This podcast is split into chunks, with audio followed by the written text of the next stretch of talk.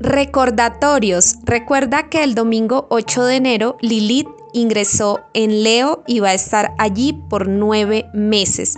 Lilith es el vacío lunar, es el apogeo lunar, la, zona, la parte de la órbita de la luna sobre la Tierra, donde la luna eh, puede estar más distante y alejada del planeta Tierra. Entonces es ese punto matemático donde la luna está más alejada en su órbita del planeta Tierra, que en este caso está pues en los primeros grados de Leo ese, ese punto matemático. Y por allí va a estar en este signo durante nueve meses, ese apogeo lunar, ese vacío lunar. Y pues yo ya les he explicado en todos los trinos que he compartido en, en Twitter y en comunidad de YouTube, les he explicado que tenemos que trabajar mucho el tema de la vanidad, el egocentrismo, eh, el control, la dominancia, esa baja vibración de Leo, que es como la, la sombra de Leo. Tenemos que trabajar mucho eso. Em, si vamos, si ejercemos liderazgos, cómo estamos ejerciendo nuestros liderazgos de una forma positiva o de una manera pues ya eh, negativa, tóxica, contaminando a los demás, ejerciendo mal el liderazgo como dictadores. Y también por este tiempo podemos observar personas que, son líderes del mundo, ya sea desde la política, el fútbol, eh, las artes, los, los influencers, bueno, eh, eh, gente que, que tiene poder en el mundo líderes del mundo podemos llegar a ver en algunos de ellos su sombra como un pésimo ejemplo de, lo que es ser un líder. Entonces también podríamos observar esto en los liderazgos, la sombra de los reyes, de la monarquía, de los presidentes, de, bueno, de todo tipo de, de líderes en el mundo o de empresarios también, ejecutivos, empresarios, todo esto, podríamos llegar a a observar durante este tránsito. También durante este tránsito las dictaduras pueden llegar como a exacerbarse porque Leo pues es un signo también muy dado a lo, a lo dictatorial, a lo fijo, entonces podríamos observar esta situación. Recuerden que el jueves 12 de enero Marte se ha puesto estacionario en el grado 8 de Géminis porque va a arrancar nuevamente directo luego de una retrogradación que tuvo desde el 30 de octubre. Eh, recuerden que Marte entró en Géminis a finales de agosto del 2022, llegó hasta el grado 25 de Géminis el 30 de octubre, ahí se pone retrógrado y nuevamente ahora en enero eh, se pone estacionario unos días para arrancar nuevamente en su fase directa y volver como a tomar nuevamente decisiones, a, a, tomar, a ejecutar decisiones en esa zona Géminis de nuestra carta natal. Entonces estos son días alrededor del 12 de enero para eh, detenernos un momento en esa toma de decisiones que a veces pueden ser muy rápidas a lo geminiano, muy impulsivas, muy como versátiles, dinámicas, pero paremos un momento, esperemos unos días más que Marte esté ya más, más directo y, tomemos mejores decisiones. Entonces es unos días para detenernos en, esas decisiones que, que queremos tomar en esa zona Géminis de nuestra carta natal, estar como un poco más quietos en, en esa área. Sábado 14 de enero se nos presenta la luna menguante en el signo de Libra en el grado 24 de Libra el Sol estará en el grado 24 de Capricornio, haciendo esta cuadratura natural, estos 90 grados entre el Sol y la Luna. Toda luna menguante incrementa una necesidad de corregir, de reparar, de enmendar un proceso. La luna menguante es para corregir, para mejorar, para perfeccionar un proceso. Cuando cae en el signo de Libra quiere decir que sentimos la necesidad de mejorar esas relaciones, esas asociaciones, em, esas uniones, esos compromisos, em, esos contratos, ese matrimonio, esa sociedad comercial o sociedad eh, laboral o empresarial, tenemos esa necesidad de mejorar la relación con los demás, esa manera como nos em, adaptamos al mundo, como nos integramos, nos relacionamos con, con los demás. Entonces, donde caiga el grado 24 de Libra en esa casa astrológica donde te caiga, ahí vas a sentir esa necesidad de corregir esa manera como te eh, relacionas, como te asocias en esa área de vida. Por ejemplo, si es en la casa 2, entonces es la relación con el dinero, eh, la relación con, con, esas personas con las que haces compra y venta de, de, objetos, de posesiones, cómo te relacionas, es la relación del vendedor y comprador. Entonces, ¿cuáles son los términos, por ejemplo, de la venta y la compra? En una casa 6 podría ser la relación con los compañeros de trabajo. En una casa 3, la relación con eh, los compañeros de estudio, con los compañeros de, mm, de, trabajo también, porque casa 3 es entorno circundante, o con, o con la gente de, de tu sociedad. De, ejemplo, en casa 3, pues como eh, la gente que con la que compartes también el, el, día a día, un poco parecido a casa 6, como mejorar esa dinámica, eh, los vecinos, la gente con la que me encuentro en el día a día, ya sea en la empresa, en el, en el metro, en el transporte público, en, bueno, esa es, casa 3, entorno circundante y también puede ser relación con hermanos, primos, vecinos. Y casa 6 también es como con los compañeros de trabajo, con el, el entorno circundante, bueno, etcétera, etcétera. Si es en casa 5, de pronto la relación con los hijos.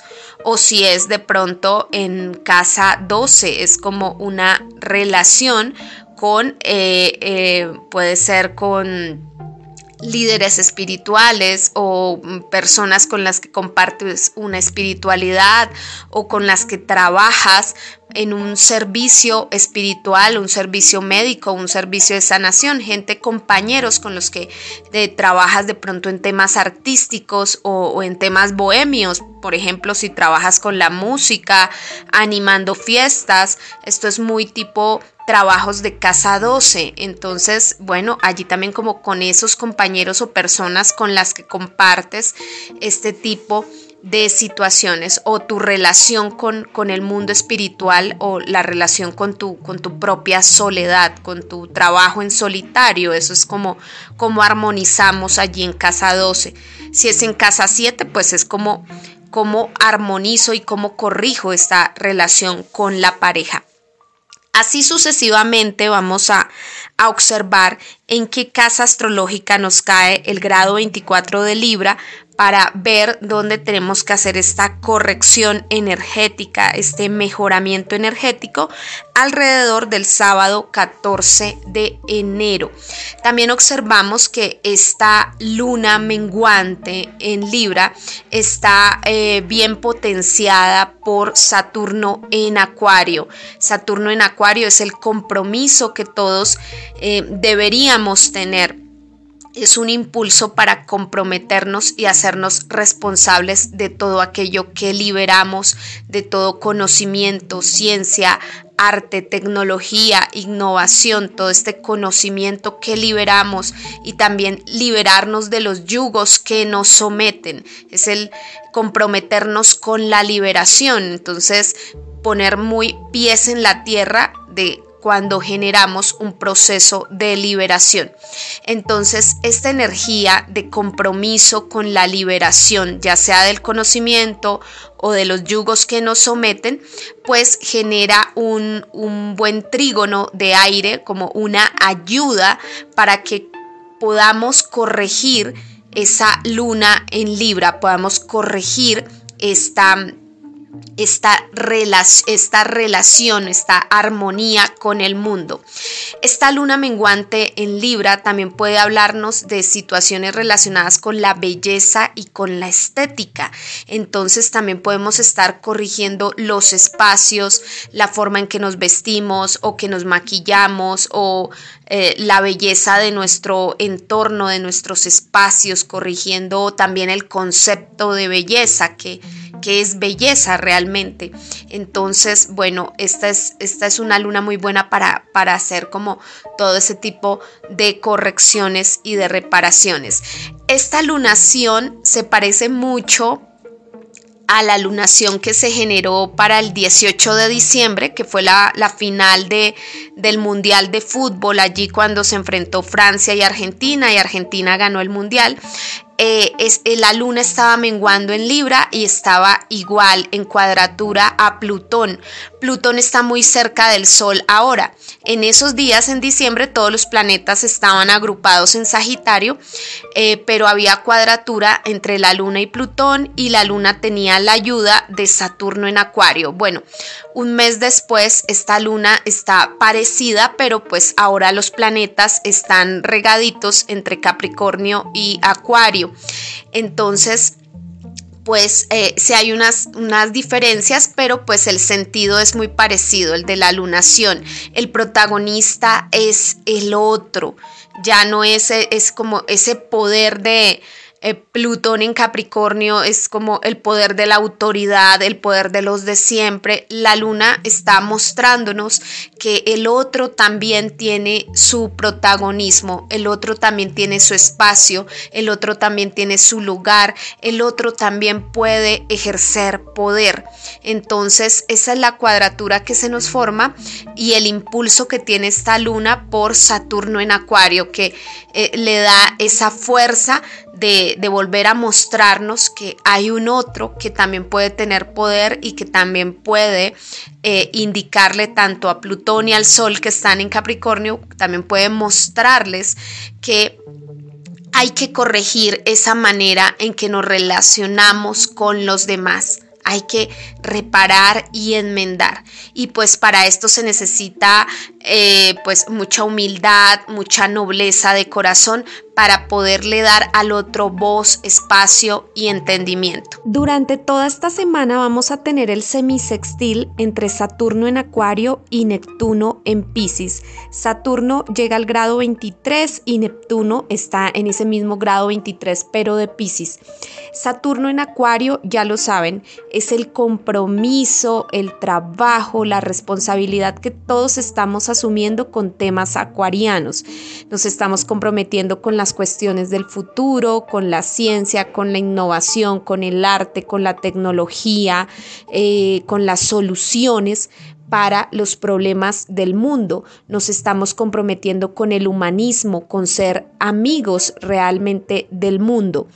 Y esto tiene esa ayuda de Neptuno en Pisces, que es el punto que nos ayuda a amar, a sacrificarnos, a trascender, a perdonar, a ver las cosas con ilusión, fe y optimismo, a ver ese futuro con fe y optimismo. Domingo 15 de enero se nos perfecciona la cuadratura entre Venus en Acuario que llega al grado 14 hacia Urano retrógrado en Tauro que está allí en el grado 14 de Tauro.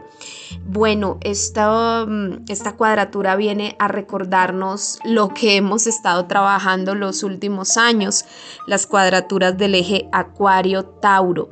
Entonces, pues Venus en Acuario es el deseo de liberar, de liberarnos de un yugo que nos somete, de liberar ciencia, arte, tecnología, información, conocimiento, eh, innovación, futurismo, pero tenemos que tener en cuenta que hay alteración en el terreno. Urano en Tauro está alterando los valores, alterando el terreno, eh, las monedas, las economías están fuertemente alteradas. Entonces es como que tengo un impulso muy grande por hacer todas esas reformas acuarianas, esos cambios acuarianos, por derramar la información, por, bueno, hacer cantidad de cosas que, que queremos por acuario, pero tenemos que tener en cuenta que hay alteraciones en el terreno con las cuales tenemos que aprender a caminar, con las cuales tenemos que aprender a mm, como a,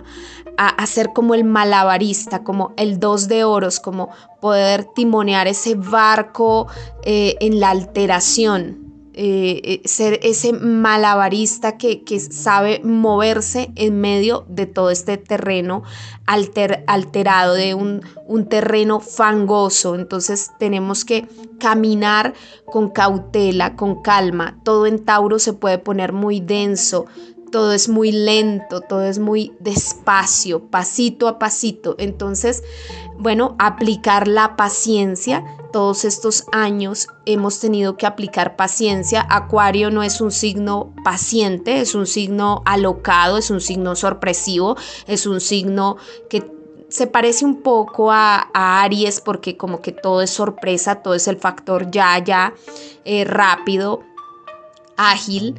Eh, pues es la octava mayor de, Mercurio, su planeta regente es Urano, es la octava mayor de Mercurio, Mercurio regente de Géminis y de Virgo son muy rápidos, entonces Urano como regente de Acuario, siendo pues Acuario también ese terreno donde hacemos las cosas como espontáneas, como rápidas, como ágiles, como el futuro ya está aquí, ya quiero hacer los cambios del futuro, pero eh, Urano, el planeta de Acuario está en Tauro, en un terreno absolutamente lento, denso, donde todo tenemos que tomarlo con mucha paciencia. Entonces es como activar la paciencia por estos días alrededor de ese 15 de enero con esa cuadratura Venus en Acuario, Urano en Tauro. Miércoles 18 de enero, Mercurio se pone estacionario unos días para luego entrar directo en los primeros grados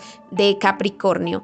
Entonces, pues aquí preguntarnos cuál ha sido todo ese trabajo de reprocesarnos la zona, de repensarnos la zona de Capricornio, el cómo persigo grandes metas y ambiciones, el cómo busco mis objetivos, el cuál es mi profesión, vocación, oficio para el mundo material, que es lo que quiero construir y organizar o estructurar en este mundo material. Entonces es como, como esas preguntas que nos ha hecho Mercurio retrogradando por Capricornio.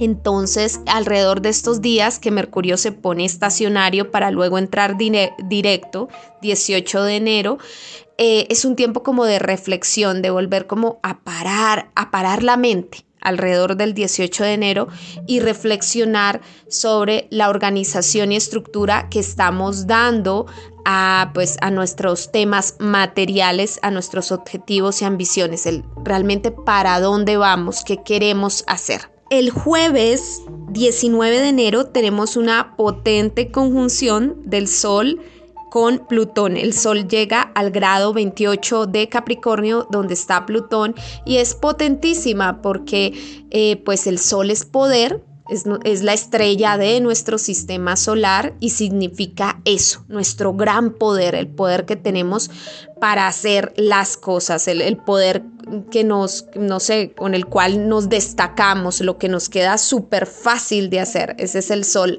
Y Plutón, pues ese, es ese poder más pequeño que está ahí latente, escondido, dispuesto a ser descubierto y que en algún momento pues se activa, sale. Entonces esos son dos planetas de poder, tanto dos planetas, dos astros, perdón, tanto el Sol como el planeta de Plutón son dos astros de poder entonces aquí hay como un momento de poder, grado 28 de Capricornio. Vas a revisar esa casa astrológica donde tienes el grado 28 de Capricornio porque allí vas a sentir ese, esa fuerza, ese impulso, esa potencia, ese poder, como que aquí puedo tomar decisiones, aquí puedo actuar, aquí puedo tener impacto en, en el mundo, en, ya sea en tu familia, en el trabajo, en la sociedad, donde sea y además en la casa astrológica donde tengas el grado 28 de Capricornio, ahí sientes que tienes el poder, que tienes eh, el, sartén por el, por el mango. Entonces, eh, bueno, ahí sientes que tienes ese, ese poder, ese gran poder para adquirir las explicaciones, las exposiciones que hago a través de videos explicativos, puedes solicitarlos aquí al correo electrónico evolucionmística.gmail.com. Es por allí, tú me escribes allí y yo te envío pues toda la cotización, formas de pago, tiempos de, entrega, precios para eh, Colombia, América Latina y el resto del mundo entero. Entonces todo al correo electrónico si necesitas un video explicativo de ciertas temáticas. Hay cosas que ahorita no estoy manejando porque no tengo tiempo, pero pues ahí te explico qué es lo que te estoy ofreciendo actualmente.